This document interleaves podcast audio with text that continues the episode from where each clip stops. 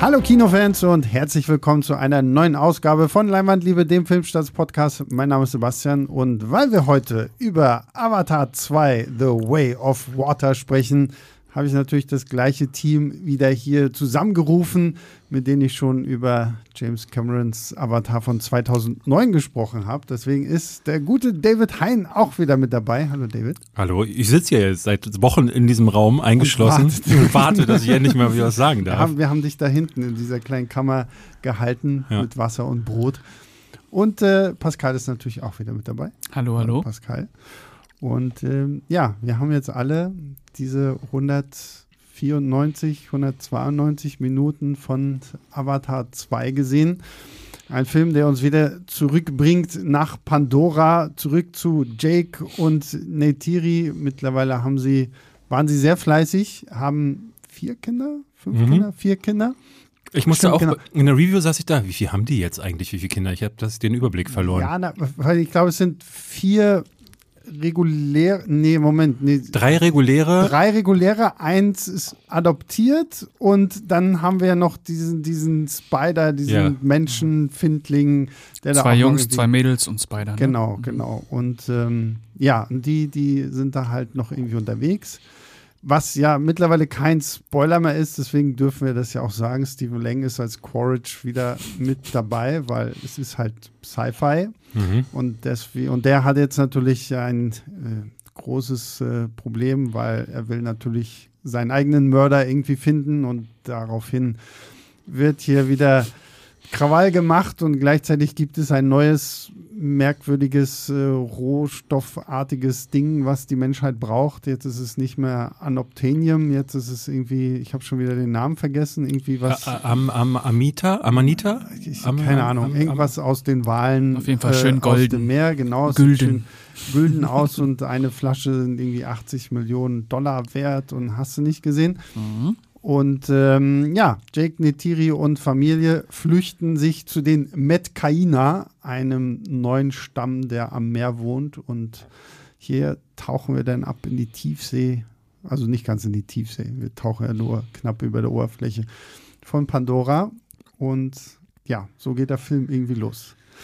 Erste Eindrücke, meine Herren, so. Hat, hat sich das Warten gelohnt? Ist das der Film, auf den wir jetzt neun, nee, 13 Jahre lang gewartet haben. Mach du, komm, ja. los, leg los. Äh, naja, ich bin ja schon nicht so der Superfan vom ersten Teil gewesen, ähm, aber ich mochte den. Ich würde jetzt sagen, visuell hat sich's gelohnt. Hm. Erstmal, um das irgendwie ein bisschen ähm, ja, diplomatisch anzugehen. Äh, inhaltlich, da kommen wir bestimmt noch drauf, weiß ich nicht. Ähm, aber ich glaube, visuell beziehungsweise audiovisuell technisch ist das wieder das Master-Ding. Also da hat der äh, James Cameron das gleiche, die gleiche Qualität vorgelegt wie, wie beim ersten Teil und äh, wieder das, das Referenzwerk für die nächsten Jahre, bis Avatar Teil 3 kommt, äh, wieder abgeliefert. Ich glaube, da wird keiner die nächsten Jahre rankommen. Mhm. Ich hatte die ganzen US-Kritiken aus der letzten Woche gelesen, weil er ja die Premiere in London hatte und da gab es so viele Leute, die geschrieben haben, das ist so krass und es wäre das beste Filmerlebnis seit Jahren äh, und nochmal deutlich besser als der erste Teil. Und mit dem Vorwissen bin ich ein bisschen reingegangen und saß dann da und dachte, ah, nee, das, das empfand ich jetzt nicht so. Ich hatte auch, wie du, das Gefühl, dass ich optisch regelrecht weggesprengt wurde oder generell audiovisuell. Auch der Ton ist ganz toll. Ja. Mhm. Und Cameron kriegt das halt immer noch hin, wie wir das ja auch beim letzten Podcast sagten, dass der diese äh, Szenen, wie er sie dann auch dreht, das ist schon ein ganz, ganz tolles Spektakel. Aber was ich mir erhofft hatte, war ein bisschen das, was er mit Terminator 2 gemacht hat, mit Alien 2 gemacht hat, mich zu überraschen. Mhm. Einen Spin mhm. zu finden, der irgendwie das Ganze auf eine neue Ebene hebt. Und das war eigentlich nur so, ey, hier dürfen wir jetzt nicht mehr sein, lass mal da drüben, da ist jetzt Wasser. Und da treiben wir uns jetzt rum und im Grunde dreht er sich dadurch so ein bisschen im Kreis, so, weil diese Dreiakter-Struktur, ähm, der Film ist jetzt, äh, ne, der hat am Anfang erzählt er dann kurz, was ist jetzt gewesen in den letzten Jahren, warum sind die Menschen jetzt wieder da, was ist, ne, die erklären Quaritchs Rückkehr so ein bisschen. Ich finde aber schön, dass du sagst kurz, das sind 50 Minuten. Ja, ja, so. es, ist, es, es, ist sehr lang, aber das fühlt sich wie so eine kondensierte Fassung äh, des ersten Teils mhm. nochmal an, also ein bisschen samey. Ja. Und dann erst wird er zu diesem Way of Water und da kommt dann dieses Fish, Fish out of Water Ding wieder. Ne? Mhm. Dann plötzlich werden sie in so einen Environment gestoßen, in dem sie sich wieder nicht auskennen, wo sie den, die Dinge lernen, wo sie die Kreaturen kennenlernen, wo sie wieder das machen, auch im ersten Teil, wo er quasi den Zuschauer das miterleben lässt. Und ähm, ich merkte da, dass ich da auf struktureller Ebene, so skurril das auch klingt, ne, aber vielleicht ist das so als der Fluch als Filmkritiker, dass ich dann da saß und dachte so, ah oh, nee, das holt mich nicht so ganz ab, mhm. obwohl das optisch und auch auf emotionaler Ebene viel mit einem macht. Aber diese Überraschung fehlte und dieser Effekt aus dem ersten Teil, wo ich jedes Mal dachte, äh, man wird so, man wird ja mit Jake Sully quasi in diesen Tunnel, wird mhm. man ja hineingesogen, in dieses Utopia. Und das fehlte, auch weil der Film so einen eher nochmal melancholischeren Anstrich hatte als der erste Teil. Hm. Ja, sehe ich, sehe ich ganz ähnlich. Also gerade auch, dass ich wirklich auch vermisst habe, dieses und gerade mir ist dann auch dieses Terminator 2 Beispiel gekommen, so, ne? Weil ich meine, in Terminator 2 haben wir auch eigentlich nur wieder einen Terminator, aber es ist trotzdem irgendwie was ganz anderes. Und hier fand ich es dann tatsächlich auch so ein bisschen platt, dass es letztendlich doch so in Grundzügen eigentlich Teil 1 so ein bisschen nur jetzt haben wir halt Familie. Mehr, genau, jetzt ist halt ein bisschen mehr Familie, ein bisschen mehr Wasser und so. Mhm. Da können wir gleich nochmal in Ruhe drauf eingehen. Ich will auch nochmal ein bisschen schwelgen in diesen wundervollen Bildern. Also das ist ja, das ist ja auch damals das, als ich den ersten Trailer gesehen habe, der hatte mich nicht abgeholt. Und dann kam ja der zweite große Trailer, wo du dann wirklich das erste Mal so diese Sequenzen hast, wenn sie da ins Wasser tauchen. Und das habe ich geliebt im Trailer, das habe ich jetzt auch hier im Kino geliebt, weil da finde ich, merkst du auch, okay, äh, James Cameron sagt, gut, ich zeige euch jetzt einfach nur Bilder, wir haben ein bisschen schöne Musik darunter gelegt, es wird nicht gesprochen, sondern wir gucken einfach nur. Ich habe die ganze Zeit irgendwie gewartet, dass so eine David Edinburgh-Stimme kommt und mir jetzt was vom äh, Leben im, im Meer von Pandora erklärt, so, weil hier war dann für mich auch wieder so dieser große Wow-Moment, den ich damals beim ersten hatte, so wo du dann wirklich im Kino sitzt und denkst, oh, krass, krass, krass, wie toll sieht das hier alles aus so. Und das war so gerade diese Unterwasseraufnahmen, das ist wirklich, fand ich grandios. ja, also technisch ist er, ist er wirklich brillant. Ich finde auch, äh, Spider ist ja ein menschlicher Charakter und der in den Hintergründen mhm. fällt nicht auf. Also ich hatte nicht das Gefühl, dass ich hier jemals in, in irgendeiner Szene so einen Greenscreen-Effekt hatte. Das Einzige, was mich so ein bisschen gestört hat, war das HFR. Ähm, also dieses High-Frame-Rate-Ding, das hat er ja nur in einigen Szenen benutzt und das hat mich schon rausgerissen, habe ich das Gefühl gehabt.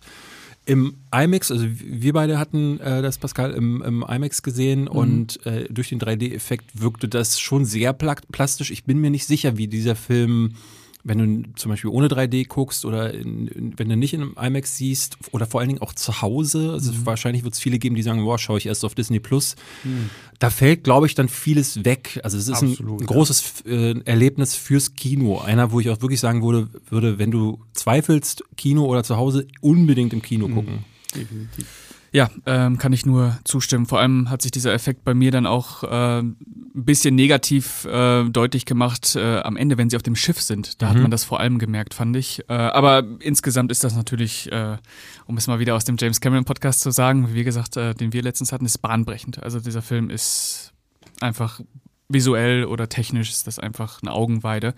Wobei ich mir teilweise sogar noch gewünscht hätte, dass er noch so ein bisschen mehr in dieser Poesie der Bilder bleibt. Es gibt ja wirklich äh, teilweise so schöne Bilder, wenn die mit den Walen tauchen oder mhm. ähm, ähnliches, dass ich mir dachte, ah, lass mal ruhig die Kamera noch zehn Sekunden weiter drauf. Lass das mal wirken. Aber James Cameron ist so begeistert, man merkt es von seinem eigenen Worldbuilding, dass der halt so viel zeigen möchte, ähm, dass ich mir dachte, ah, also es ist, wie gesagt, bahnbrechend, aber bisschen mehr Poesie hätte ich mir bei den Bildern vielleicht noch gewünscht. Ja, weil er, glaube ich, auch, du merkst, dass er zu kämpfen hat mit dem Drehbuch, weil es äh, gibt sehr viele Figuren, die alle mal mehr, mal weniger Platz bekommen, viele Plotlines. Ich, ne, wir werden über den Plot wahrscheinlich gleich nochmal genauer sprechen, aber ich hatte hat so das Gefühl, dass sich das dann immer mal wieder verloren hat ähm, und dass diese Ruhe, also dieses, dieses Welterleben, das Pandora-Erleben, das war im ersten Teil nochmal mehr gegeben. Mhm. Ich erinnere mich, dass wir im letzten Podcast sagten, dass uns gerade dieses Militärgespratze im ersten Teil dann irgendwann genervt hatte. Und damit beginnt der Film ja im Grunde. Mhm. Und da dachte ich direkt so, oh, das, also da geht's los. Ich hatte so ein bisschen die Hoffnung,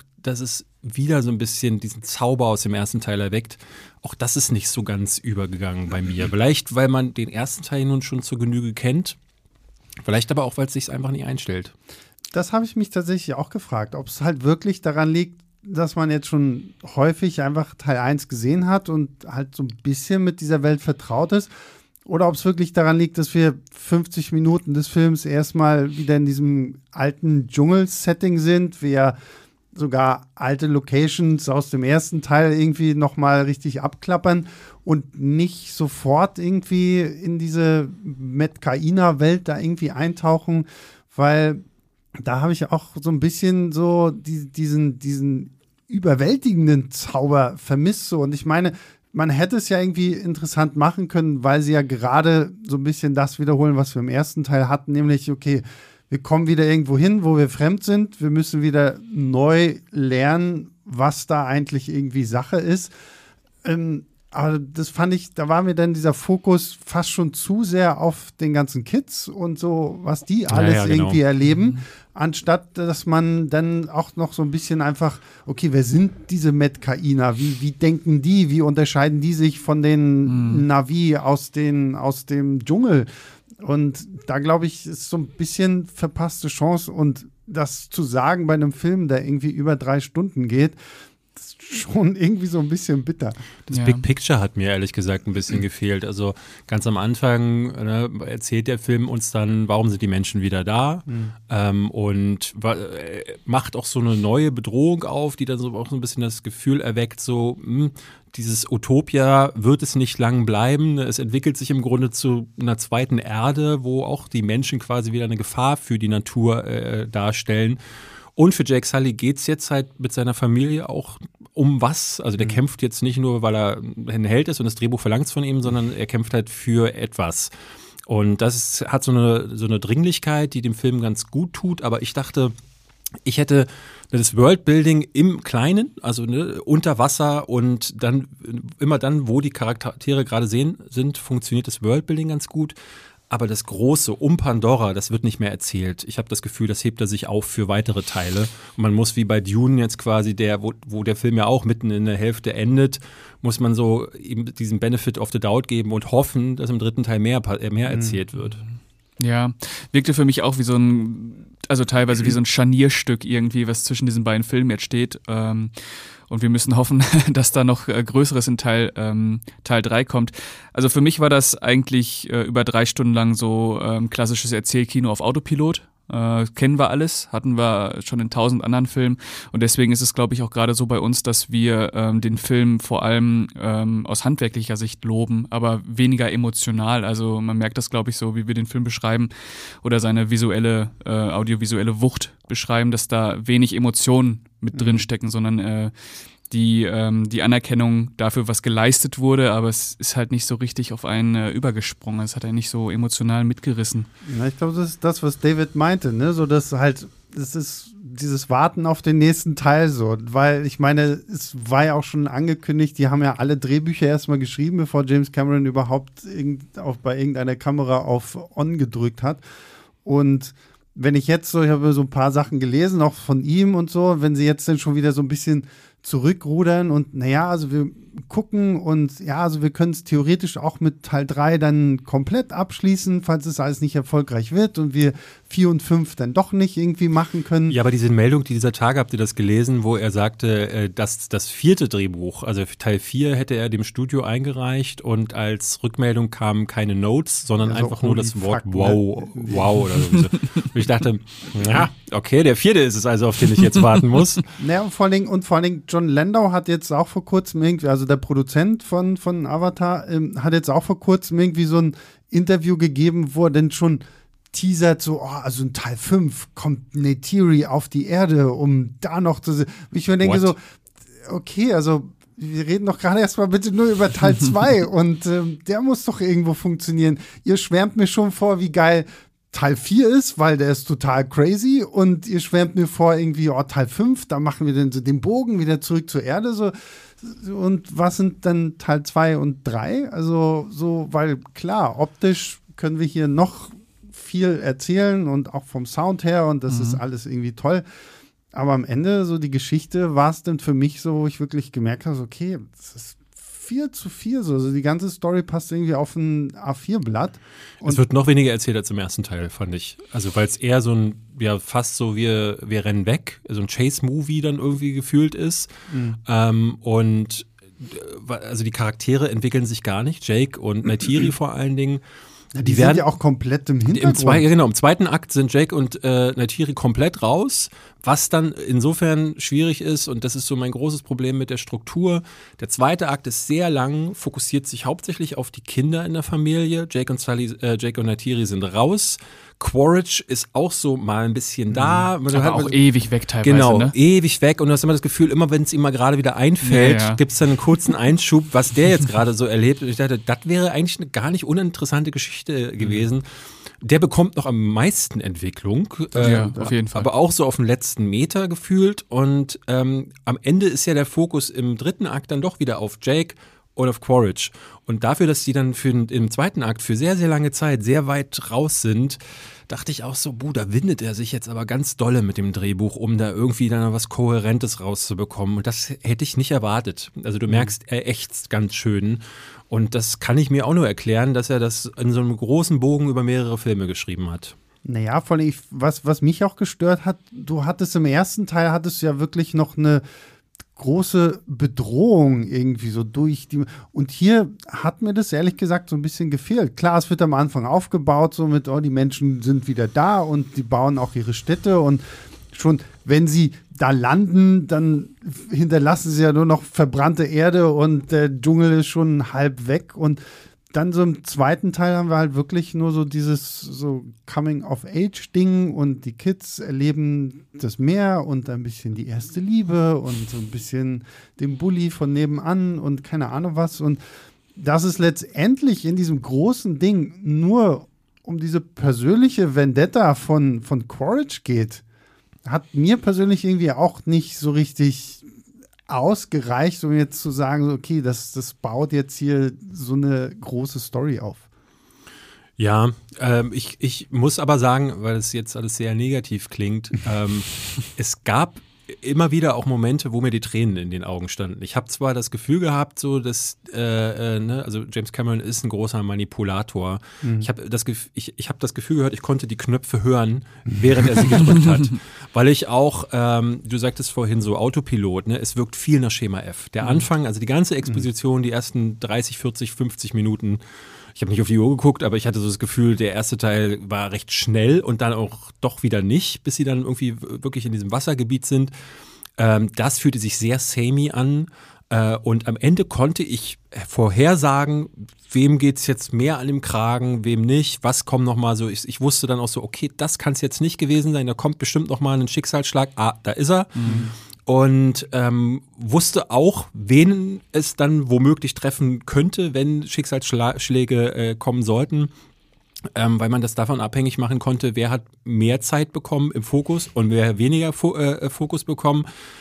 Und da dachte ich so, ne, liegt es auch da wieder? Ist es der Fluch des Filmkritikers, der auf solche Dinge achtet? Merkt das ein normaler Zuschauer überhaupt oder lässt der sich dann fluten von so Momenten, die, ne, A, die Bilder und dann natürlich auch die große Dramatik, ne, die dann ähm, auch mit Bildern, die an die echte Welt und diese Naturmessage ist ja dann im zweiten Teil, ähm, im zweiten Akt sehr präsent ähm, wo dann äh, die traurige Musik dann auch mhm. anschwillt. Und ah, die ist schon so, ah, er manipuliert mich hier schon sehr dolle, aber trotzdem bin ich schon irgendwie auch drin.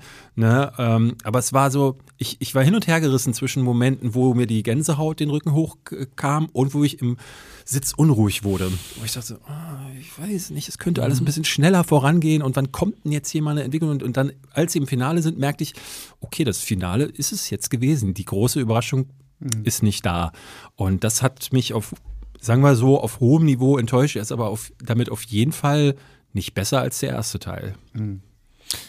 Ja, also äh, würde ich mich äh, insgesamt äh, vom Gefühl her ähm, anschließen. Mich hat er auch äh, auf hohem Niveau enttäuscht, äh, auf hohem technischen Niveau. Also der Film hat natürlich auf technischem Niveau mich nicht enttäuscht, aber ähm, das technische Niveau und das, was er erzählt, ähm, ja, das ist eine große Kluft dazwischen. Und äh, ich habe das eher so über mich ergehen lassen, in Anführungsstrichen. Ich habe das gerne geguckt, aber ich habe auch gemerkt, dass mich das so emotional gar nicht involviert, einfach weil es wirklich so durchschaubar ist und äh, auch so simpel letztendlich. Und ähm, das im Prinzip auch das Problem fortsetzt, was Teil 1 hatte. Die Figuren waren ja schon in Teil 1 sehr äh, am Reißbrett entstanden. Schablone, ja, genau, ja. sehr simpel. Und es gibt halt hier keinerlei Entwicklung bei den Hauptfiguren. Und äh, ich finde, die Kinder sind jetzt auch nicht super interessant, dass man sich denkt, ha, von dem würde ich gerne mehr erfahren. Genau, die Äh, werden angedeutet. Ne? Es gibt ja diese eine Tochter, die da deuten sie Dinge an, die minimal gezeigt werden. Und aber das war es. Auch da wird am Ende hat man das Gefühl, Teil da drei. kommt jetzt Genau, was. genau. genau Teil 3. das Das wird The Way of Lava oder wer wer weiß, wo sie dann landen. Ja, ja, das wird, wird nochmal wichtig auf jeden Fall. Das, ähm, aber Ja, aber das machen sie auch zu weh. Also wir reden jetzt über Kiri, gespielt von Sigourney Weaver, die jetzt auf einmal einfach einen, das ist auch kein Spoiler, wie gesagt, das ist ja auch alles bekannt, dass Sigourney Weaver eine 14-jährige Navi spielt irgendwie und hier wird ja irgendwie angedeutet, dass sie eine ganz besondere Verbindung zu Awa und Pandora hat und so, aber es bleibt halt genau das so und ähm, Andeutungen. ja, genau. Es sind Mhm. halt nur diese Andeutungen.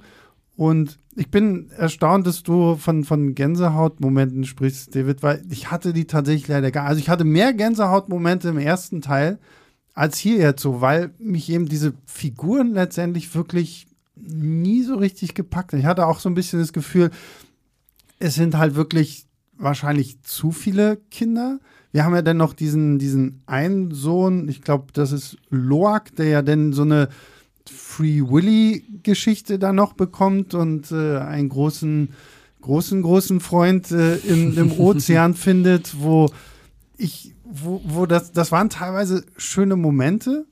Und dann finde und das hast, hat man gestern, ich, war- ich hab, ihr habt ja den Film in der PV geguckt, ich habe den Film ja bei der Deutschlandpremiere hier in Berlin gesehen. Und da hast du beim Publikum schon gemerkt, wenn es zu, in Anführungszeichen, Gesprächen zwischen dem Jungen und dem Tier kommt, wo wir vom Tier sogar Untertitel bekommen, weil der kann Zeichensprache mit Blinzeln machen oder keine Ahnung was. Da waren schon ein paar unfreiwillige Lacher so mit drin, so an, Mhm, an Stellen, wo ein James Cameron wahrscheinlich jetzt nicht unbedingt den Lacher haben möchte. Wobei Robert mir sagte, dass es in der Deutschlandpremiere auch zu Szenenapplaus gekommen sein soll. Das war auch, aber ich kann dir genau den einen Moment sagen und ich weiß nicht, der, der, der fühlte sich bei der Premiere aber auch so ein bisschen an wie so ein Befreiungsschlag, so nach dem Motto so, boah, geil, jetzt passiert mal irgendwie was. ja. Weil wir haben es ja im dritten Akt ja dann auch so mit diesen Wahljägern zu tun und äh, einer von denen wird ja in so einem leichten Splatter-Moment Mhm. so ein bisschen ähm, Das ist ja schon sehr viel gespoilert, deswegen reden wir nicht weiter. Genau. Und da haben die Leute, da- das haben die Leute gefeiert Ah ja, okay. Also okay. da ha- Mhm. wurde geklatscht, gekreischt und so, wo ich mir aber auch dachte, so, so, das sind so, also da habe ich zum Beispiel die, die Black Panther 2 äh, Premiere, wo ich auch war, da, da waren die Leute wesentlich involvierter irgendwie so in dem ganzen Film durch und da war selbst ich involvierter und hier habe ich echt so das Gefühl gehabt, was wir vorhin ja schon meinten, so dass Jake und Neytiri irgendwann im Hintergrund. Selbst viele von den Kids geraten ja dann irgendwann in den Hintergrund. Selbst diese Kiri. Die ganz der, kleine zum Beispiel auch. Die ganz kleine ist total irrelevant eigentlich. Diese Kiri, von der du denkst, so, okay, die ist jetzt so der Schlüssel für all das hier. So, die, die ist auch so, ja, weg. Es ist dann, es ist dann auch, ähm, ohne zu spoilern, aber die, äh, wie es dann letzten Endes aufgelöst wird, ist auch nicht großartig unterschiedlich zum ersten Teil. Ne? Mhm, äh, ja. Und ähm, ja, also im, im Endeffekt äh, dieses die komplette Befreiung von jeglicher Überraschung war so noch das, das größte Hauptproblem. Ähm, ich, ich hatte so ein bisschen das Gefühl, dass äh, James Cameron mehr damit beschäftigt war, zu sagen, okay, jetzt sind 13 Jahre vergangen, ich muss die Leute A wieder reinholen, ich muss irgendwie die Story ein bisschen bewegen, möchte ein neues Element. Dieses neue Element ist Familie. Ne? Dass Familie besonders groß ist, zeigt sich dann auch im Finale, weil da ist, das ist dann der Fokus und muss ich sagen, das funktionierte für mich auch besser als jetzt zum Beispiel in einem Fast and the Furious, wo wir den Diesel einfach sagt, Familie. Ja, gut. Und das, dann muss es halt so sein. Und es fühlt sich aber nie wie Familie an. Das ist, wird hier besser gelöst. Aber das hier wirkt jetzt wie der Stepstone, der erste für das, was jetzt kommen könnte. Und äh, das ist nicht ganz einfach, das, äh, das so hinzunehmen, weil äh, auf der einen Seite würde ich da sagen, so ja klar, ne, wenn es das wirklich jetzt so losgeht, aber es hätte auch der Mittelteil von etwas sein können. Aber es fühlt sich nicht so an. Es fühlt sich an wie ähm, Avatar, nehmen wir mal ganz außen vor und jetzt geht es erstmal wieder so richtig los. Genau, absolut. Ich glaube, das ist auch so ein bisschen so dieser Hintergedanke wahrscheinlich gewesen. Mhm. So dieses, ja, okay, Avatar ist halt schon 13 Jahre her und du kannst jetzt halt auch nicht von jedem Kinogänger erwarten, dass er sich halt wirklich vorher nochmal hinsetzt und sagt, okay, also jetzt gucke ich mir vorher nochmal den drei Stunden Director's Cut zu, zu Avatar an, damit ich dann ins Kino gehe und abgeholt werde. Und deswegen, glaube ich, hast du auch diesen relativ langen Prolog wo halt wirklich einfach nochmal rekapituliert wird, oh, und da haben wir gegen die Menschen gekämpft und dann sind sie gegangen und ich habe hier bei den Navi mein Leben aufgebaut und so. Also das mhm. ist ja mhm. wirklich so wie so ein Previously on Avatar. Und äh, damit du halt wirklich abgeholt bist und auch als jemand abgeholt wirst, der jetzt vielleicht nicht den ersten Teil nochmal geguckt hat oder so. Und das hat mich ganz toll kalt gelassen. Also der erste Akt, den fand ich regelrecht. Mhm. Da dachte ich so, uh, wenn es so weitergeht, dann, dann verstehe ich gerade den Hype aus den USA nicht. Mhm. Mhm. Äh, dann hat er sich zum Glück ein bisschen gefangen. Aber äh, da dachte ich dann auch so, äh, gerade Jake Sully ist da noch mehr Schablone. Da ist er mhm. ähm, genau das, was wir damals kritisiert hatten im ersten Teil. Im dritten Teil diese, dieser Militärtyp, der mit seiner Shotgun durch die Gegend fliegt. Ähm, und das war's. Ne? Mehr passiert nicht. Netiri auch, die im ersten Teil noch so so, viel Fokus hatte. Die, ähm, die wirkte auf mich wie ein bisschen wie Furiosa in Mad Max Fury, Fury Road, ähm, die ja eigentlich da die Hauptrolle war. Und so war es für mich Natiri im ersten Teil auch. Die ist, mhm. die ist gar nicht mehr wichtig. Aber im kompletten Teil, also im kompletten Ganzer Film, Film vollkommen ja. belanglos geworden. Also äh, das fand ich auch traurig. Kriegt natürlich ihren großen Moment dann noch, ja. äh, wo sie mal loslegen darf, aber insgesamt war die ja vollkommen nebensächlich. Ich habe mich aber, ähm, das kann ich nicht anders sagen, und manchmal ist es halt einfach so, ich habe mich schon mitreißen lassen. Ich habe irgendwann gedacht, so, Mann, scheiß drauf, dann drückt er jetzt halt alle irgendwelche, irgendwelche Knöpfe, aber es gibt Momente, die eben bei mir dann durchaus auch mal hier ein Tränchen äh, fast erzeugt haben. Natürlich nur fast, weil ich bin ein echter Kerl mhm. und Männer dürfen nicht weinen. Ähm, aber äh, ja, ich kam hinterher raus und war verwirrt. Weil ich dachte, mhm. wie fand ich das jetzt? So, ich bin auf jeden Fall boah, einmal durchgerüttelt worden. Ähm, und habe dann über den Tag gemerkt, was auf jeden Fall nicht passiert ist, ist, äh, denn als ich 2009 aus dem Kino kam, ich habe tagelang darüber nachgedacht. Ich dachte, boah, das habe ich ja ewig nicht gesehen ja. und will, wollte ihn unbedingt nochmal sehen. Das fehlte zum Beispiel komplett. Hm. Ich war auch, ich muss auch sagen, ich war auch sehr verwirrt, als ich rausgekommen bin irgendwie und ich war froh, dass ich nur eine Nacht drüber schlafen konnte, weil wie häufig kommen wir aus irgendeiner PV ja. gerannt und, und dann schnell Kritik so aufnehmen. So direkt vor, vor die Kamera und jetzt irgendwie, und selbst jetzt bei meine Reviews, glaube ich, da merkt man mir schon an, dass ich immer noch irgendwie so ein bisschen verwirrt bin, was ich jetzt ähm, irgendwie von diesem Film halten soll. Und ich gebe dir auch recht, ich glaube, man muss halt wahrscheinlich auch so ein bisschen diese, diese Erwartungen zu, zurücknehmen, dass man jetzt keine Ahnung, das, das Meisterwerk des Jahrhunderts irgendwie bekommt und so, dann, dann ist es, glaube ich, irgendwo auch wieder so ein Film, auf den man sich einlässt. Und ich meine, ich sage ja auch nicht, dass ich mich zu Tode gelangweilt habe, aber ich habe gerade so in der letzten Stunde, also wie häufig ich auf meinem Sessel dann mhm. so, oh, oh, wie sitze ich denn jetzt noch ja, hier? Ja, ja, genau. Und, und, so du hast, und, du, und, du, hast halt auch gemerkt, so, so okay, krass, so, oh, jetzt, jetzt ist erst so diese ganze Kids-Story vorbei. Ah, jetzt muss ja, irgendwo muss ja Quaritch noch kommen. Also du hast richtig auch so die Etappen gemerkt, die dem Film noch fehlen, um dann halt mhm. wirklich zum Finale zu kommen. Und du hast halt auch einfach gemerkt, so, okay, ist noch nicht vorbei. Das In einem Marvel-Film hätte ich wirklich auch gedacht, okay, die sind aber zu blöde, die wissen gar nicht. Der, der hätte auch dann irgendwann geendet und das wäre schon irgendwie gegangen. Dann hätte es noch einen Cameo-Auftritt gegeben und äh, fertig, mhm. Millionenerfolg. Weil James Cameron aber das ja kann und zumindest auf so einer Basic-Ebene diese Drehbücher dann auch zu einem runden Abschluss bringt, ist es genauso gewesen, dass ich auch dachte, mhm. jetzt muss ja das noch kommen. Ah, da ist es auch schon. Mhm. Ähm, und ja, genau das war's. Und ich glaube, das wird dann halt auch wieder dazu führen, ne, dieser Film wird die Leute, die Avatar noch nie mochten, auf keinen Fall konvertieren. Also das, was man las, so dass Leute sagten, das ist jetzt die bessere Story und nochmal viel immer, das ist, ist er nicht. Die Leute, die den blöde fanden beim ersten Mal, werden ihn wieder blöde finden. Mhm. Ähm, eben weil die Story nochmal zurückgezogen wurde. Ne? Jetzt wird im Detail erzählt über einzelne Figuren, aber eben äh, die Welt wird nicht erweitert. Ja, also sie wird äh, nicht wirklich erweitert. Visuell wird sie schon erweitert durch Ja, diese, durch diese genau. Wasserwelt. Äh, ich glaube, dass die Leute, die den ersten Teil äh, wirklich, wirklich gerne mochten, auch äh, mit dem zweiten Teil zufrieden sein werden. Die werden ihn wahrscheinlich schlechter finden insgesamt, äh, aber immer noch äh, einfach ein beeindruckendes Blockbuster-Erlebnis damit rausnehmen. Ich weiß nicht, wie, wie sehr den ähm, Otto Normal Kinogänger jetzt dieses Baukastenprinzip eigentlich stört, was äh, James Cameron da an, ähm, verwendet oder ob es den Leuten eigentlich auch vollkommen egal ist. Ich Ähm, glaube, viele Leute können zwar merken, was irgendwas stimmt nicht, aber ich glaube, benennen kann es nicht jeder so, aber ich glaube, es wird schon Leute geben, die merken so, oh, irgendwie hat mich das, also das, was du ja auch sagst, irgendwie hat mich das nicht berührt. Ähm, und das kann durchaus passieren. Und das ist eigentlich komisch bei einem Film, der, äh, äh, der so viele Knöpfe eben drückt. Ähm, aber ich glaube, das gibt die, die und die. Ich, bei, bei uns, äh, äh, Robert hat dem 10 von 10 gegeben, der fand den Wirklich, wow. berauschend. Okay, ne? ähm, und wie gesagt, die US-Kritiken, selbst so Leute, die alles zerreißen, fanden den fantastisch. Das ist mir auch ein großes Rätsel. Äh, Deswegen mal gucken. Ähm, ich habe so ein bisschen fast jetzt die Befürchtung für die nächsten Teile, dass vielleicht jetzt auch ein Reason äh, Running Gag draus wird. Jetzt sind wir noch einmal in der Luft, einmal unter der Erde wäre noch mal noch, noch eine schöne Sache. Irgendwas mit Feuer.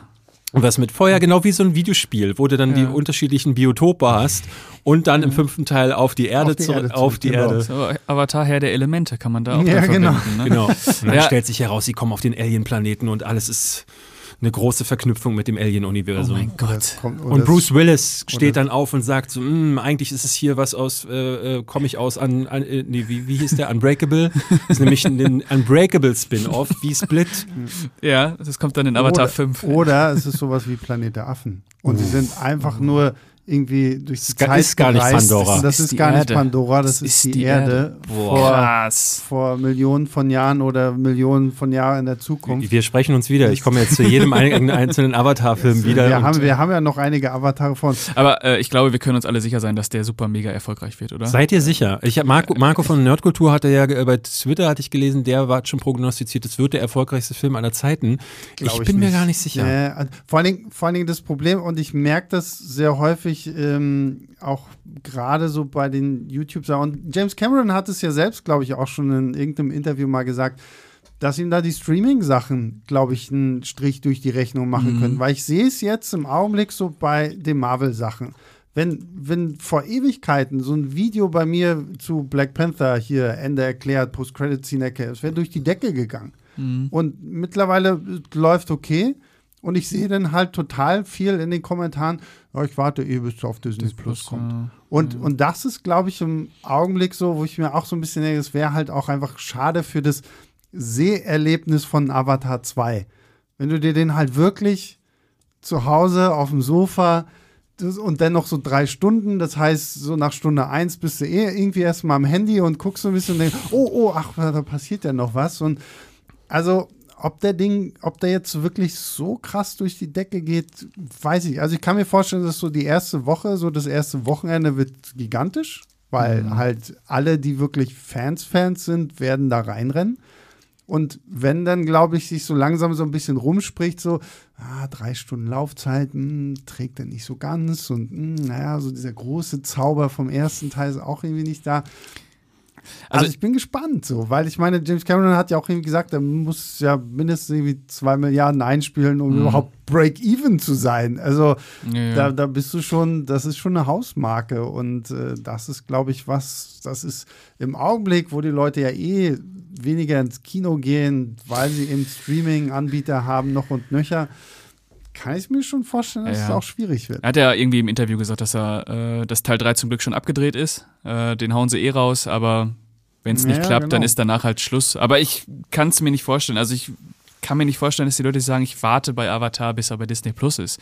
Äh, ich glaube, der wird sehr, sehr, sehr erfolgreich. Er wird nicht so erfolgreich wie der erste Teil. Mhm. Äh, das wird er nicht knacken, aber ich glaube, wir, wenn wir über Teil 3 reden, dann können wir nochmal sagen, oh, ja, das, da muss er wieder eine Nummer knacken, auf jeden Fall. Also hier in Deutschland äh, oder hier auch in Berlin siehst du gerade, du kriegst keine Vorstellungen mehr, ähm, äh, mhm. egal ja. wo du hin willst. Ja. In, es ist auch mal wieder ein Film, der in China starten wird. Da ist Avatar eine Riesenmarke und es gibt gerade schon Prognosen, äh, das erste Wochenende, da wird er sehr wahrscheinlich weit über 200 Millionen Dollar einspielen. Ähm, das heißt, da ist schon mal davon auszugehen, dass er da viel einspielt, was die Marvel-Filme zum Beispiel gar nicht mehr gekonnt ja. haben, weil die in Russland und China nicht gestartet sind. Da denke mal, da wird er sehr erfolgreich werden. Ähm, dann ist halt die Frage, was macht er überall äh, auf der, anders auf der Welt? Aber um auf zwei Milliarden Dollar zu kommen, musst du mehrfach in den Film gehen. Er hat letztens auch irgendwie wieder sehr selbstsicher, das ist er ja immer, gesagt so, ey, der ist drei Stunden lang, aber geht ruhig auf Toilette, ihr werdet ihn eh, eh mehrfach im Kino gucken. Wo ich dann dachte so, mh, hm, alles klar. Und ich bin mir da nicht sicher, weil der mhm. erste Teil, der hat so ein bisschen, das habe ich jetzt auch beim Rewatch gemerkt, der hat mehr dieses Appeal nochmal zu gucken. Und während ich den sah, dachte ich, äh, ich versuche dann immer so abzuscannen, was sind Momente, die werde ich mir hinterher nochmal anschauen. Was sind so die mhm. großen Sachen, wo ich dann vielleicht einzelne Szenen bei YouTube gucke oder wenn ich den nochmal gucke, worauf werde ich mich freuen. Und ich kann mir vorstellen, dass ich die erste halbe Stunde skippen werde, weil die fand ich wirklich gar nicht so dolle. Und der zweite Part, äh, der zweite Akt ist dann sehr lang. Und dann dachte ich, also, wohin, wohin gehe ich da eigentlich dann? Mit, ne, wo, wo will ich eigentlich hinskippen, wenn ich schon skippe? Mhm. Ähm, und äh, ich, ich, ich glaube gar nicht, dass der diesen Wiederschauwert hat. Das ist einer, wo man sich einmal so richtig wegsprengen kann, auch, auch gerade eben auf äh, technischer Ebene.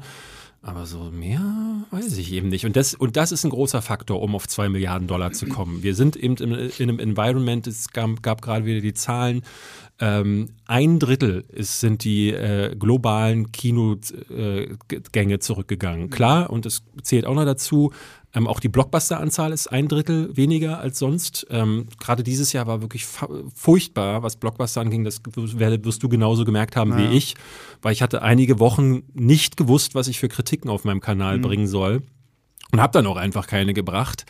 Ähm, und äh, das könnte, ich glaube, das, das Kinogehen könnte durch einen großen Knaller auch wieder angeregt werden. Ob das Avatar jetzt aber ist, man weiß es eben nicht. Weil das ist ja schon Titanic war es vorher, Avatar dann als nächstes. Das ist so ein, so ein globaler äh, Hype. Man hat das Gefühl, alle sind massenhypnotisiert und rennen mehrfachst in diesen Film. Und ich bin mir nicht sicher, ob wir gerade solche Zeiten haben. Du hast immer noch Corona-Ausläufer, du hast nur eine anstehende Rezession, du hast Krieg, hm. weiß ich nicht. Ne? Ja. Und dann ist Deutschland auch noch rausgeflogen bei der Weltmeisterschaft. Ich glaube, ganz viele sind halt depressiv geworden in den letzten Wochen und Monaten. Aber das könnte vielleicht dazu führen, dass Leute tatsächlich sagen, okay, ich okay. brauche ja keinen Fußball mehr Kein gucken, Finale, also gehe ich, also. geh ich ins Kino und gucke mir drei Stunden Avatar an. Ja, also ich bin, was das angeht, bin ich auch wirklich gespannt. Und ich meine, vom Erfolg hängt ja letztendlich auch ab, wie es dann wirklich weitergeht. Ne? Also Teil 3 haben sie ja wirklich schon zu 80, 90 Prozent oder ich glaube, sie sind schon komplett mit den Dreharbeiten ja. durch, aber jetzt ist halt ne, noch ganze Postproduktion und Zwei Jahre soll das wohl dauern jetzt. Ja, ja, genau. Also ich glaube, Dezember 2024 mhm. soll da, oder war ja zumindest immer so, ich meine, diese ganzen Termine, die sie immer mal hatten, das, das ist so lustig. In einem Interview hat er gesagt, wenn alles gut läuft, in zwei Jahren, habe ich jetzt gerade gehört. Was irgendeine komische Aussage mhm. ist, aber na gut. Es ist so lustig, ich kann wirklich auf äh, YouTube gucken, wie dieser Film immer wieder verschoben wurde, weil ich eigentlich in erstaunlicher Regelmäßigkeit immer Video, immer wieder so ein Video gemacht habe, so, oh, was ist denn jetzt mit Avatar 2 und so. Und wenn ich mir diese Sachen angucke und dann sehe, irgendwie so, ja, 2017 kommt Teil 2, dann 2019 Teil 3 und ein Jahr später habe ich das gleiche Video gemacht und ja, 2020 kommt Teil 2. Also es ging ja dann immer so weiter. Ich habe so ein Video im Jahr 2014 gemacht. Da äh, war ich so gerade am Anfang dieser Solo-YouTube-Karriere ähm, und da habe ich, äh, in irgendeinem Video sage ich da 2015. Das war das mhm. erste Datum, ja, ja, das genau. es gab. 2015 kommt der erste und der zweite kommt 2016, was ja Quatsch ist. Also, aber ähm, ich hätte da auch gerne, ähm, so wie du, so über Jahre einfach die diese Schritte. Deswegen kann man froh sein, dass es den jetzt gibt, aber ich glaube, so gerade nach 13 Jahren ist es dann besonders äh, ich würde fast enttäuschend sagen, dass, dass es dann doch nicht so knallt, wie man es sich gedacht ja. hat, gerade bei einem James Cameron. Aber es ist für mich eben auf so einem hohen Niveau. Also ich hatte jetzt gerade auf meinem Kanal ein Ranking gemacht ähm, bei dem kein einziger Film, außer jetzt Piranha 2, den hattet ihr in, eurer, äh, in eurem Podcast gar nicht mit drin. Ne? Ihr habt gleich mhm. bei Terminator angefangen, weil er ja ne, technisch auch eher so semi ein Film von James Cameron ist, mhm. aber das ist der schlechteste Film in seiner Filmografie. Du, und auch ja. jetzt hast du, würde ich sagen, ist es einer, der sich so im oberen Mittelfeld für mich ansiedeln würde. Natürlich weit hinter Terminator mhm. und Aliens und hast du mhm. nicht gesehen. Ähm, aber ist immer noch ein guter Film. Ja, also das haben wir ja auch schon letzte Woche in unserem Podcast ja wirklich gesagt. So, also James Cameron hat jetzt noch nie irgendwie ins Klo gegriffen mhm. oder so. Ne? Aber das ist halt, wie gesagt, ich glaube, das ist hier so dieses Zusammenspiel aus, du hast jetzt irgendwie 13 Jahre lang immer wieder was von diesem Ding gehört und jetzt erwartest du natürlich irgendwie den totalen Bombast, den wir ja auf visuelle Art und Weise auch bekommen. Ja, definitiv. Aber für mich ist halt wirklich einfach dieser Punkt, ich war emotional kaum an diesen Figuren dran. Gerade weil man eigentlich die Figuren, mit denen ich ja quasi aufgewachsen bin, Jake und Neytiri, einfach sehr gefühlt äh, einfach komplett ignoriert. Und ja, wie so ein Meme. So, Papa kommt ab und zu mal rein und sagt, was hast du denn jetzt schon wieder gemacht? Und dann ist Papa wieder weg. Ja, genau. Und er war halt, und ich weiß, also ich weiß nicht, wie das, ich habe den ja auch auf Deutsch gesehen und da waren mir die, die, die Kids teilweise auch zu sehr so, so, so, so möchte gern Berliner, wenn die da schnell, hey Bro, ja, das war im Original los, aber auch so. Ey? Also Bro, ey, also pass auf, also Dad hat gesagt, Bro und also ich saß auch im Kino, ey komm, wo, wo kommt Navi her, auf einmal irgendwie Bro zu sagen, so, also das, das fand ich dann auch teilweise einfach irgendwie so von der, von der Sprache her so, so, so gewollt jugendlich fetzig. Das ist irgendwie so ein Ding jetzt gerade. Ich, ich, ich weiß nicht, wie sehr ihr in Computerspielen drin seid, aber ich hatte jetzt neulich God of War Ragnarok gespielt. Und mhm. um es kurz mal zusammenzufassen, da kämpfst du äh, gegen so nordische Götter, ist so ein mythologisches Spiel. Und im Spiel kommt äh, Göttervater Odin rein. Und Odin spricht da auch so, yo, yo, äh, also wirklich wie so Street, Street-Sprache. und ich dachte, was ist das denn jetzt? Äh? ähm, ähm, und macht so Witzchen, die, mhm. die auch gar nicht, ne, also das Nichts klingt so ich denke mal so ein bisschen erhabener. So, so ein Göttervater spricht doch ja, nicht, äh, als wäre er direkt aus der Gosse gekommen. Der spricht wie äh, Joe Pesci in Goodfellas zum Teil. Und ich so, oh nee. Das ist subversiv. So eine scheiß Direction. das, ähm, das, ist inspiriert von Tor 4 und Tiger Waititi. Ja, man hat so das Gefühl, äh, das muss man den, den jungen Zuschauern heute bieten, damit die nicht denken, so, wie reden diese alten Leute denn dort? Ja, ja. Mhm. Na, dann ist es wohl so. Aber ich hatte jetzt mehrfach auch in den US-Kritiken gelesen, die Dialoge des Films wurden immer als explizite Kritik genannt. Hm. Ähm, ist mir als Kritik nicht großartig aufgefallen, weil es für mich sich so verwoben hat mit, mit dem generellen äh, Drehbuchschwächen. Ja, ja, hm. ja. ja, absolut. Also die Dialoge würde ich jetzt auch nicht explizit irgendwie. Ja, aber die waren auch im ersten Teil auch nicht so. Ja, so. eben. Aber wie gesagt, im ersten Teil habe ich mich wenigstens ein bisschen mehr an diese Figuren anlehnen können. Und hier da war auch noch alles neu, muss man auch sagen. Ne? Ja, nochmal diesen anderen ja. Effekt, das erste Mal nach Pandora zu reisen, ist, äh, man war halt schon mal da, auch wenn es mhm. jetzt die Wasserwelt ist, man war halt schon mal mhm. in dieser Welt. Ich fand Quaritch und Spider, das waren meine beiden Figuren, wo ich dachte, oh, von denen hätte ich sehr gerne sehr viel mehr gesehen. Ähm, und da wäre eine Entwicklung möglich gewesen, die mich auch vielleicht überrascht hätte auf den letzten Metern. Ähm, und war ich traurig, dass das nicht passiert ist. Ja, diesen Spider, den fand ich auch ganz spannend, aber der wird auch irgendwie so gefühlt ohne große Erklärung in diese Handlung geworfen, so nach dem Motto, ja, er war ein Baby, als wir zurückgehen wollten und weil wir Babys nicht in hier kryonischen Tiefschlaf verpassen können, muss er halt hier bleiben und jetzt ist er halt hier und das war's so. Mhm. Also, das, das fand ich ein bisschen schade, aber so seine Entwicklung, er ist ja so ein bisschen so ein, so, so ein Mowgli-Charakter eigentlich, ne? ja. aufgewachsen bei den Wölfen und. Wie ist Sigourney Weavers Charakter? Kiri? Kiri, ja. Da wird ja wirklich literally gesagt, wie sie entstanden ist, wissen wir nicht. Und ja. das ist natürlich als Exposition auch so, hm, okay. ja, stimmt. Dann war sie plötzlich da. Ja, das, das, wie gesagt, das ist so dieser Punkt, so, wo ich mir denke, okay, kommt am Ende irgendwie noch die äh, unbefruchtete Empfängnis so, und irgendwas Jesusartiges in Es wird Teil natürlich dann. alles noch eine Rolle spielen, auch durch ja. ihre äh, Fähigkeiten, die sie da ja mhm. offenbar hat.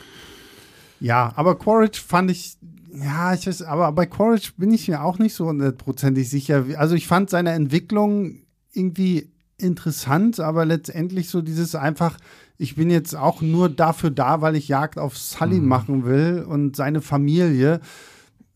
War mir ehrlich gesagt auch so. Da, da finde ich zum Beispiel auch wahnsinnig schade, dass irgendwie, ja, als es denn hieß, so wer da alles mitspielt und so, so, dass man eine, eine Idi Falco als Generalin da irgendwie mit einbaut, die irgendwie zweimal in diesem ganzen Film auftaucht, wo ich dachte, okay, jetzt, also allgemein, die haben ja auch Kate Winslet irgendwie mit dabei. Cliff wer war denn die? Wer war Kate die Winslet ist die, die Frau von dem ah, Matt Kainer ah. Ding, die, die, sie heißt Ronald.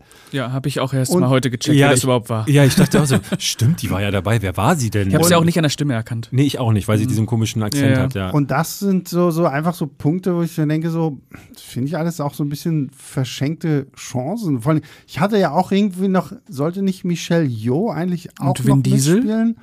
Und ich habe heute dann ah, aber. Ja, Vin ja, Diesel ja, auch. Und ich habe dann Vielleicht war er der Wahl. genau. Er spricht jetzt einmal. Nein, aber ich habe jetzt gelesen, also Michelle Yeoh war wohl irgendwie ursprünglich angekündigt für Teil 2. Hat man jetzt dann aber auch irgendwie eher in Teil 3 geschoben. Genau das gleiche mit Vin Diesel. Also wenn Vin okay. Diesel kommt und uns was von Familie erzählt, wird es wahrscheinlich auch erst irgendwie ab Teil 3 sein. Er spielt den Baum. Ja. Spielt, äh, dann werden Fast and Furious und Avatar ja. zusammengelegt. Ja. Da gibt es große Familienzusammenführung. Ja, oder Guardians of the Galaxy kommen da auch noch mit rein. Ist, ich meine, da auch so um Familie? Also, ich meine, Guardians? Ja klar, die sind doch alle so eine. Ist das auch so ein Familiending, ja, wir über Familie reden? Na, 100 Pro. Also okay. gerade Teil 2, wenn er dann noch seinen Vater findet. Ihr werdet euch noch umgucken, wenn Bruce Willis dann tatsächlich in dem Lokal sagt, haha, das habe ich schon mal gehört. Und dann steht er auf und die Musik von Unbreakable kommt.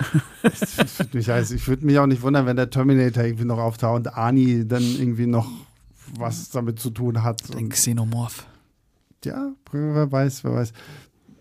Wie steht ihr denn allgemein zu, zu dem ganzen Thema, dass wir Teil 3, Teil 4, Teil 5 irgendwie da äh. noch bekommen sollen. Und letztens habe ich irgendwie auch gelesen, ja, Teil 6 und 7. Er hat, er, hat er auch drüber auch gesprochen.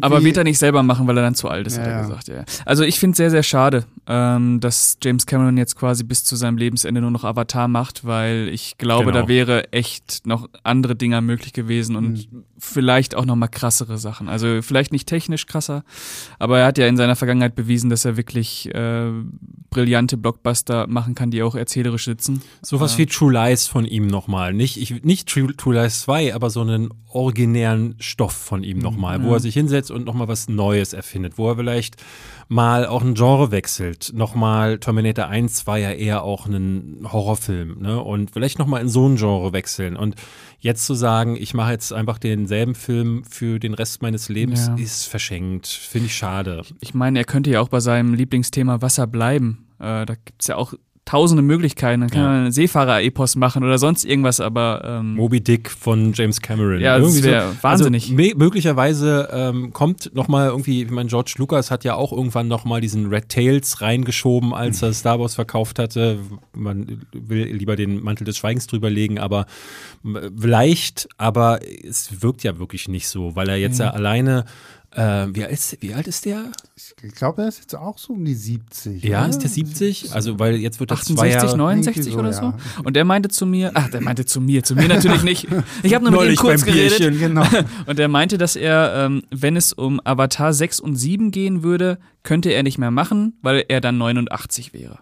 Zumal er ja auch sagt, so, er hat ja jetzt schon überlegen müssen, weil er seine Familie da ja auch Jahre im Stich lässt. Der ist ja so ein Perfektionist, der ist, glaube ich, dann bei jedem Furz am Set. Mhm. Ja. Ähm, und ja, der hat fünf Kinder. Die, die äh, wird er wahrscheinlich jetzt auch ein paar Jahre nicht gesehen haben, weil er meinte, seit 2017 äh, sind sie in Pre-Production für die Avatar-Filme. Mhm. Ich weiß nicht, wann die erste Klappe fiel, aber das sind viele Jahre, die der nicht zu Hause war im Zweifelsfall. Und jetzt auch die, ich weiß nicht, ob ihr das mitbekommen habt, äh, die ersten Interviews, die jetzt mit ihm kamen, so GQ, äh, wo er dann über auf seine Karriere zurückblickt, ja. da sitzt er wirklich noch vor den Schnittrechnern. Mhm. Also die haben bis zum Schluss an dem Ding gearbeitet. Naja. Ja. Ja, schade. Also ich würde es auch traurig finden, wenn wirklich nur noch Avatar von ihm kommt, aber wahrscheinlich wird es genauso sein. Es sei denn, er träumt nochmal wieder irgendwas Lustiges, was. Ja, oder es floppt irgendwas, dass er wirklich nur Teil 3 raushaut und Teil 4 und 5 werden gestrichen, was wir alle nicht glauben, aber das wäre die Möglichkeit.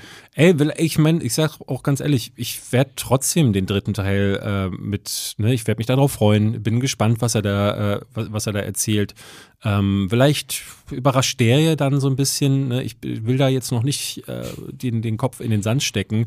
Auf jeden Fall hat er mir zwei der besten Filme aller Zeiten geschenkt mit Aliens und mit Terminator 2. Dafür bin ich ewig dankbar und na gut, wenn der jetzt halt sagt, ich tauche für den Rest meines Lebens, ich meine, er hat super viel Zeit allein damit verschwendet zu leben, was ich unfair finde, weil ich finde, der äh, so ein guter Regisseur hat nicht das Recht, ein eigenes Leben zu führen und in der Zwischenzeit keine Filme zu machen. Mhm. Aber ähm, na gut, dann ist es halt einfach so und dann mach jetzt dein Ding und dann mach ja. das aber auch so gut wie es geht. Der zweite Teil lässt noch nicht darauf hoffen, dass es jetzt diese große Knallerreihe wird, ähm, weil es eher so, ne, ich glaube, bei vielen, bei uns dreien kann man jetzt sagen, mehr Skepsis mit da reingekommen. Ähm, aber ich lasse mich trotzdem überraschen. Ich gucke mal.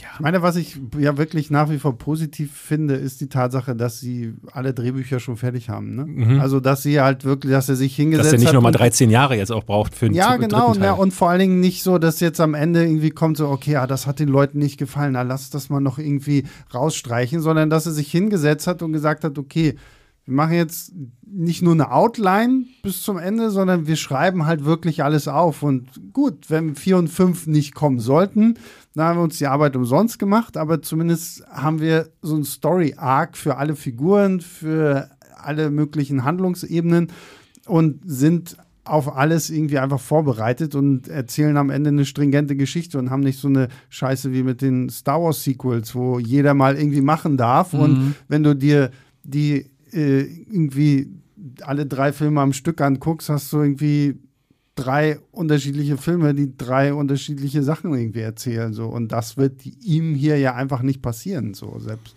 wenn, wenn wir am Ende vielleicht sagen, okay, gut, nach Avatar 3 ist Feierabend, weil die Leute jetzt doch nicht mehr so brennen. Und gut, ich meine, da muss er jetzt letztendlich auch wirklich den 2024 das Ding raushauen. Wenn es dann wieder losgeht mit Ah und der A verschieben und doch nochmal. dann wird es vielleicht auch da wieder kritisch. Ne? Ich war halt ein bisschen überrascht, dass dieser Film jetzt komplett so auf ähm, Figuren verzichtet hat, die so vielleicht auch ein bisschen Comic Relief sind, äh, mhm. so Sidekicks. Ne? Ich brauche jetzt nicht Rob Schneider, der da als plötzlich aufploppt oder so, aber, aber Rob Schneider als, als, als blauer Navi. Ja, ne, aber es, der, der erste Teil hatte, äh, ich meine, Humor war nie das Steckenpferd von James Cameron, wie ich finde. Ähm, das ist in Schule ist für mich total nach hinten äh, losgegangen und ich fand auch hier in dem Film das, äh, ich, niemand hat je gelacht, auch gestern in der Presseverführung, aber ich glaube, es gab Momente, die waren so gedacht, also mhm. sollten sie witzig sein, und die kamen nie so an.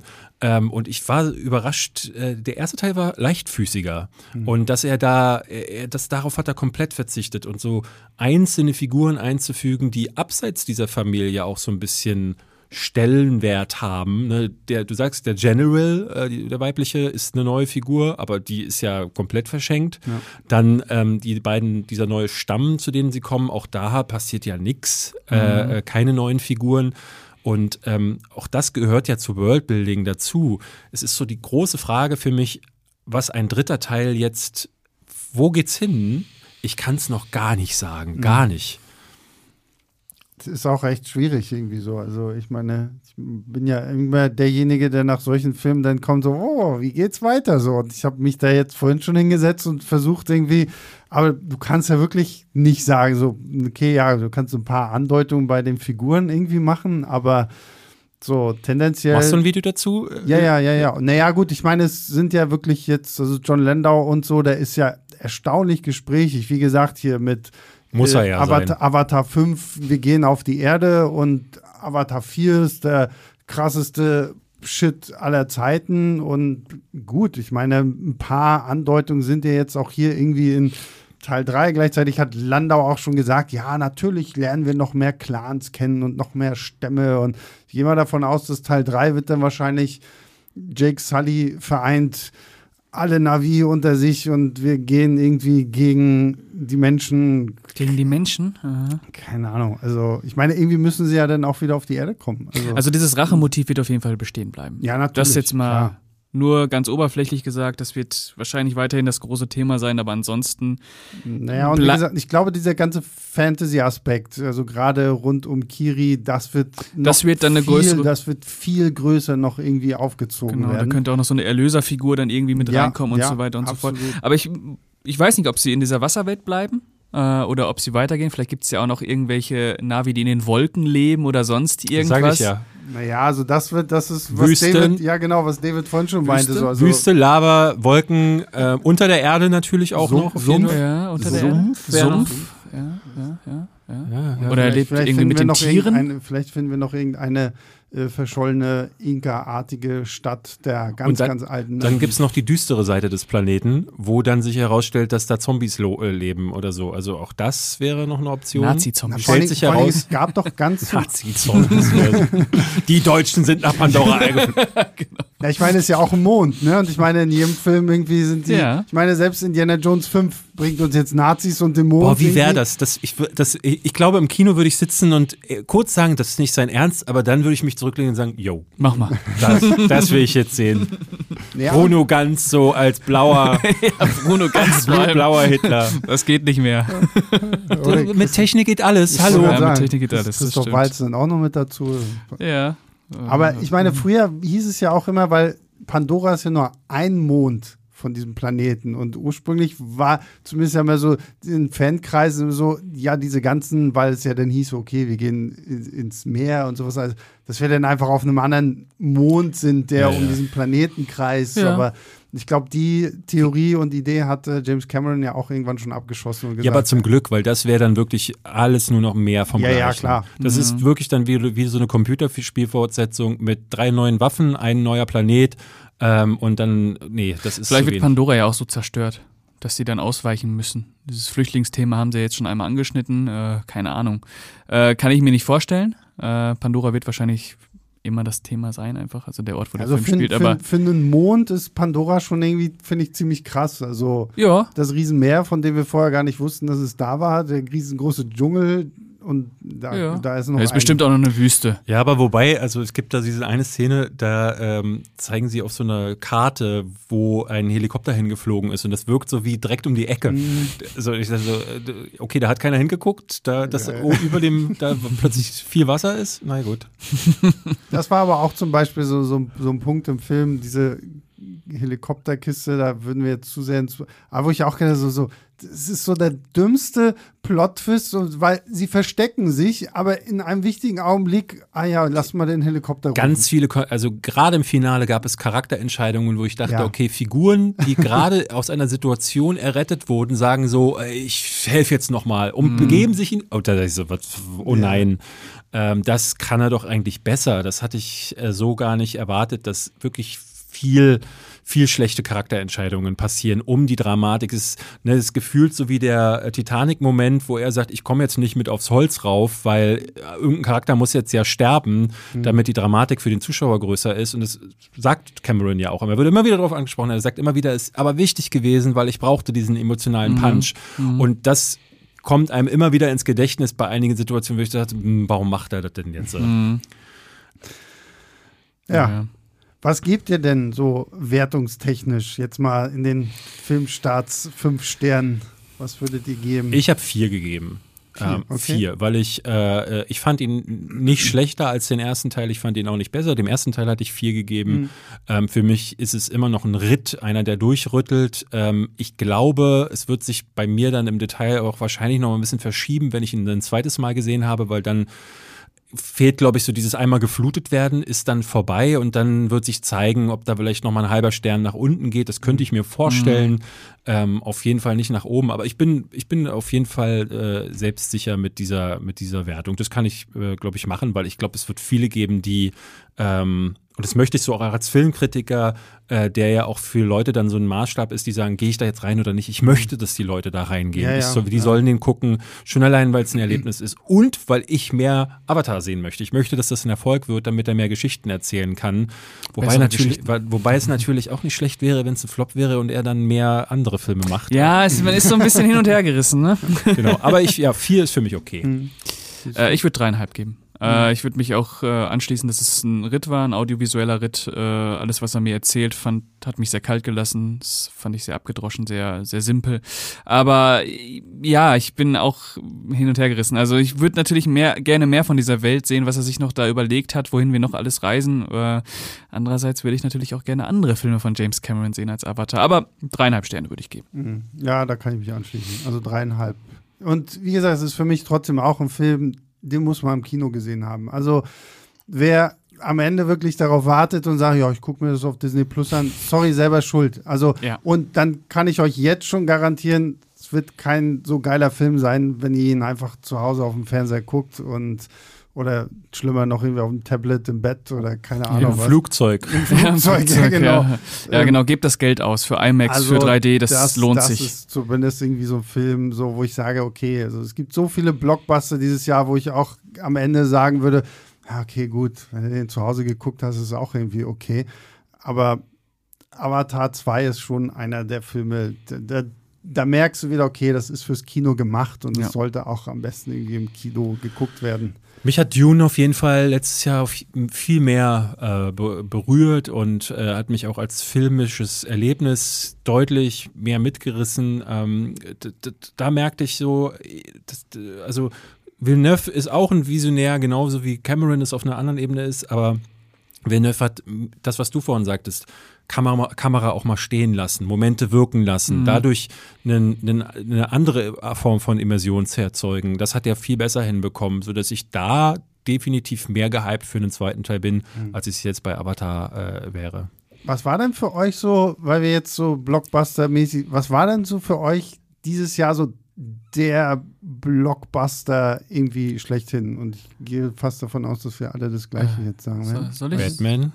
Was? Ant-Man? Was war das? Batman. Ach, Batman. Okay. Ja, äh, Batman natürlich super, aber bei mir war es Top Gun, Maverick. Also beim zweiten Mal, als ich den gesehen habe, hat er mich so umgehauen. Äh, Beim das zweiten war, Mal? Beim zweiten Mal, das war, äh, weiß ich nicht, habe ich so noch nicht erlebt gehabt bei den, bei den Blockbusters in den letzten Jahren. Ich Das, wäre wär fast rausgegangen das die- damals in der Presseverführung. ja, also da fand ich ihn auch schon sehr gut. Äh, und dann habe ich ihn äh, noch mal eine Woche später gesehen und war komplett weggebeamt. Ich habe Top Gun 2 auch nochmal mit meiner Mama geguckt, einfach weil, als ich zu Hause war, dann so, ah, komm mal, wir gehen ins Kino, was willst du denn gucken? Oh, lass mal Top Gun gucken. So. Meine Mutter guckt halt nur so, oh, Tom Cruise, ja, Tom Cruise mag ich so, dann will ich mir den angucken. Und das selbst meine Mama geflasht irgendwie aus diesem Film, so, weil meine Mutter ist halt wirklich so dieser Otto-Normal-Kino-Mensch, der halt dreimal im Jahr ins Kino geht oder so, ne? Und ähm, da habe ich auch so, ja, okay, also Top Gun, finde ich, war für mich auch schon so der große Film. So, also ich weiß nicht, wie der ist, wenn ich mir den zu Hause an. Weil The Batman, ich liebe auch The Batman. Finde Und ich auch ähm, grandios. Äh, The Batman ist aber so, wo ich mir denke, ja, den gucke ich mir auch gerne zu Hause an. Aber so sowas wie, wie Top Gun 2, wo ich einfach denke, ah, da fehlt mir die geile Anlage für und da ist mir der, der deswegen habe ich hab zum Beispiel auch, seitdem ich den im Kino gesehen habe, zum Beispiel so Nolans Dunkirk nicht noch einmal angeguckt, so. Weil das war für mich damals, den durfte ich in, in auch irgendwie in, in London im IMAX mit hier Dolby Atmos, hast nicht gesehen. Das war so ein krasses Erlebnis und ich traue mich seitdem nicht nochmal irgendwie Dunkirk zu Hause zu gucken, so weil ich mir denke, so, kann nur abkacken dagegen. Ja. Ich fand halt Top Gun, ich, ich fand den ersten damals schon doof. Also Ja, der war Ja, auch der, doof. du, da bin Der ich aber auch bei dir, Und ja. der zweite ist genau derselbe Film. Also das ist für mich genau dasselbe. Jetzt das Finale macht ein bisschen was neu, aber das ist derselbe Film. Er ist immer noch blöde Propaganda. Es ist Macho-Kino, Mhm. in dem die Frauen immer noch nichts zu sagen haben, in dem wirklich auch, also wenn wir schon nach Sche von Schemata reden, Du, der ist ja absolut. wirklich komplettes Schema. Er knallt halt auch auf visu äh, visueller Ebene, aber da war ich dann schon auch noch mal ein bisschen mehr genervt davon, dass ich dachte, okay, der verkauft mir jetzt hier wirklich denselben Film nochmal. Mhm. Ähm, das habe ich, das, äh, das habe ich nicht gemocht. Okay.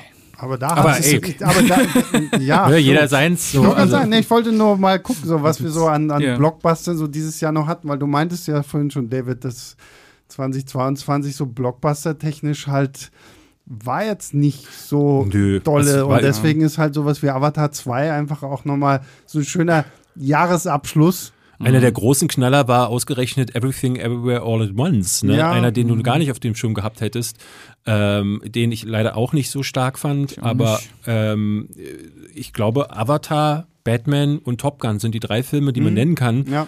Weil äh, bei Marvel hat man das Gefühl, dass irgendwie das alles Aber nicht mehr so kein zieht. so gutes Jahr irgendwie, finde ich. Genau, Und dann hat sie noch Jurassic Park, war nix. Oh. Also was mich noch irgendwie im Kino äh, umgehauen hat, war der Michael Bay-Film. Äh, Ambulance. Ja, Ambulance, äh, den fand ich auch echt äh, auf interessante Weise anstrengend. Äh, Diese, Dro diese, war so Drohnen, kacke, diese Alter. das Drohnensachen. war das, das grandios, war, war das war so vollkommen, ein vollkommener Shit. Wahnsinn. Also der war ja auch so zerschnitten in seinen Action. Ja, super. Ich, ich, irgendwo habe ich den auch gefeiert, so für Ja. das, was er war. Also halt das eine Mal, dass ich den jetzt im Kino gesehen habe. Ähm, aber ja. Aber ansonsten gab es doch auch nichts, oder? Nee, das kam da, Das Dumbledore gab's noch. Ja, der Fantastic. aber das war's, ja. ne? Ja, dieses Jahr war ein schwaches Morbius.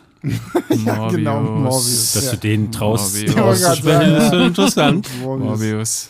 Ja, nee, oh Gott. Ja, es war, also ich habe, ich meine, wir sind ja jetzt hier zum Jahresende, da muss man ja dann wieder anfangen, seine Top- und Flop-Listen zusammenzustellen. Und also so bei meiner Top-Liste habe ich länger gesessen als sonst irgendwie, obwohl ich erstaunlicherweise auch mehr im Kino geguckt habe, aber irgendwie auch viel so, so Kleinkram, der halt irgendwie nett war, aber wo ich jetzt auch nicht sage, so, boah, das sind so meine Filme des Jahres irgendwie so. Und das ähm, Ich hatte, ja. ich hatte auch lange nichts, nicht, also ich habe, ich führe ja von Anfang an, an des Jahres auf Letterbox immer so eine Liste und dann Mhm. packe ich einfach immer den neuen Film, der mir richtig gut gefallen hat, in die Liste und da war lange, bin ich nicht auf zehn Filme gekommen. ähm, jetzt am Ende des Jahres heraus habe ich dann noch ein paar Sachen gesehen, wo ich dachte, jo, das ist gut, aber vieles startet erst davon nächstes Jahr, die in Mhm. meiner Liste gelandet sind. Mir ist es immer wurscht, ich mache Ja. die trotzdem rein, wenn ich sie im selben Jahr gesehen habe. Aber Blockbuster gehören da fast gar nicht dazu. Mhm. Na, hoffen wir auf zwei- 2023, dass da mehr kommt. Obwohl da auch ja, Kommt Dune Sieht auf jeden nicht Fall. gut Ne? aus. Dune Dune 2. zwei. Ja, Ja, ja, aber auch halt viel Miss. Und, ne, wenn ich gucke, so Vers 10, wo ich mir denke, so fünf. in die 5. Mhm. Oh, das könnte auch ein sehr, sehr schmerzhaftes Blockbuster-Jahr werden. Vor allen Dingen bei Indie 5. Ich, weil, wie gesagt, mein Herz brennt ja für Mr. Jones, Dr. Jones. Mhm. Aber, uff, also, Ja, und jede Ja. Menge Marvel und DC. Ja, gut. ja. Obwohl bei DC frage ich mich auch, wie viel wird da am Ende von James Gunn doch noch wieder in die Tonne geworfen, weil, Nee, Keine ist doch nur, ist, aber äh, Aquaman, Shazam, und Shazam. Blue Beetle, ne? naja, und hier angeblich ja immer noch der Flash-Film. Ach stimmt, Flash ist ja auch Was ist immer denn noch. Craven? Ist das, ist das Marvel? Craven ist Marvel, ja. Also Kommt Sony, Sony Jahr? Marvel. Ja, kommt der soll nächstes nächstes Jahr, Jahr, kommen, ja. Ja, Gut. gut.